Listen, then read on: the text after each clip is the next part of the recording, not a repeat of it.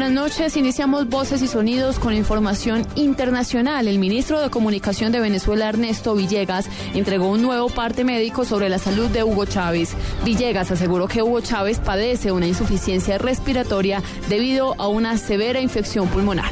Tras la delicada cirugía del pasado 11 de diciembre, el comandante Chávez ha enfrentado complicaciones como consecuencia de una severa infección pulmonar.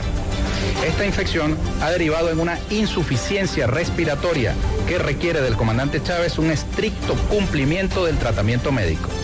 El gobierno de la República Bolivariana de Venezuela reitera su confianza en el equipo médico que atiende al comandante presidente, que ha dado seguimiento permanente a la evolución clínica del paciente y ha actuado con la más absoluta rigurosidad ante cada una de las dificultades presentadas. Y en noticias nacionales seguimos muy pendiente de la situación en Cajicá por el incendio forestal que ya completa 24 horas. ¿Cómo avanza la labor de los organismos de socorro para controlar esta emergencia? Le preguntamos a Carlos Barragán. Pues hace unos minutos terminó una reunión de las autoridades aquí en lo más alto del Cerro La Cumbre, el Mirador La Cumbre en Cajicá, evaluando la situación de este incendio forestal que se registra desde hace más de 24 horas. Alcalde, eh, ¿qué decisiones se han tomado y qué se va a hacer en las próximas horas? Bueno, afortunadamente tenemos la compañía del ejército, la policía, los bomberos en prevención de desastres de Bogotá y pues hicimos una coordinación muy seria e integral de todos los equipos de trabajo que están atendiendo el incendio.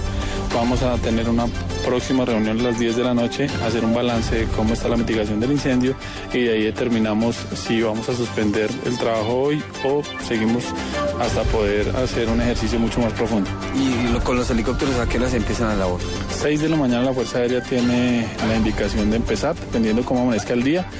Eh, están desde las 6 de la mañana con, eh, trayendo agua con el helicóptero. Alcalde, estaremos aquí pendientes de, cómo es este, este ataque a este incendio forestal. Muchísimas gracias a ustedes, Dios los bendiga. Es el alcalde de Cajicá, Oscar Bejarano, y este reporte de lo que ha sucedido hasta el momento son en total unas 12, eh, 14 hectáreas que se han, ya, ya han sido consumidas por las llamas. Soy Carlos Barragán Rosso, Blue Radio. Las autoridades portuarias investigarán el naufragio de una nave en el Golfo de Urabá con miras a generar sanciones ejemplarizantes y evitar nuevas tragedias de este tipo. Detalles con Daniela Morales.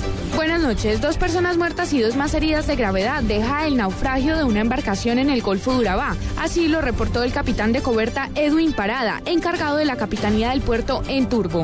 Según el oficial, la pequeña embarcación de nombre El Cholo partió con unas 20 personas hacia el municipio de Acandí. Cerca de este, la nave tuvo problemas en su motor, quedó a la deriva y luego se hundió. Sin embargo, la pronta actuación de la policía, la armada y la gente que se encontraba en la zona permitió rescatar a 16 pasajeros. Lastimosamente, dos de estos se ahogaron y otros dos sufrieron heridas de gravedad. El capitán ha pedido a los viajeros no arriesgarse abordando naves que no están autorizadas para cruzar el Golfo de Urabá y exigir todas las garantías de seguridad para realizar el viaje. Daniela Morales, Blue Radio. De esta manera cerramos voces y sonidos. Continúe con la programación de Blue Radio.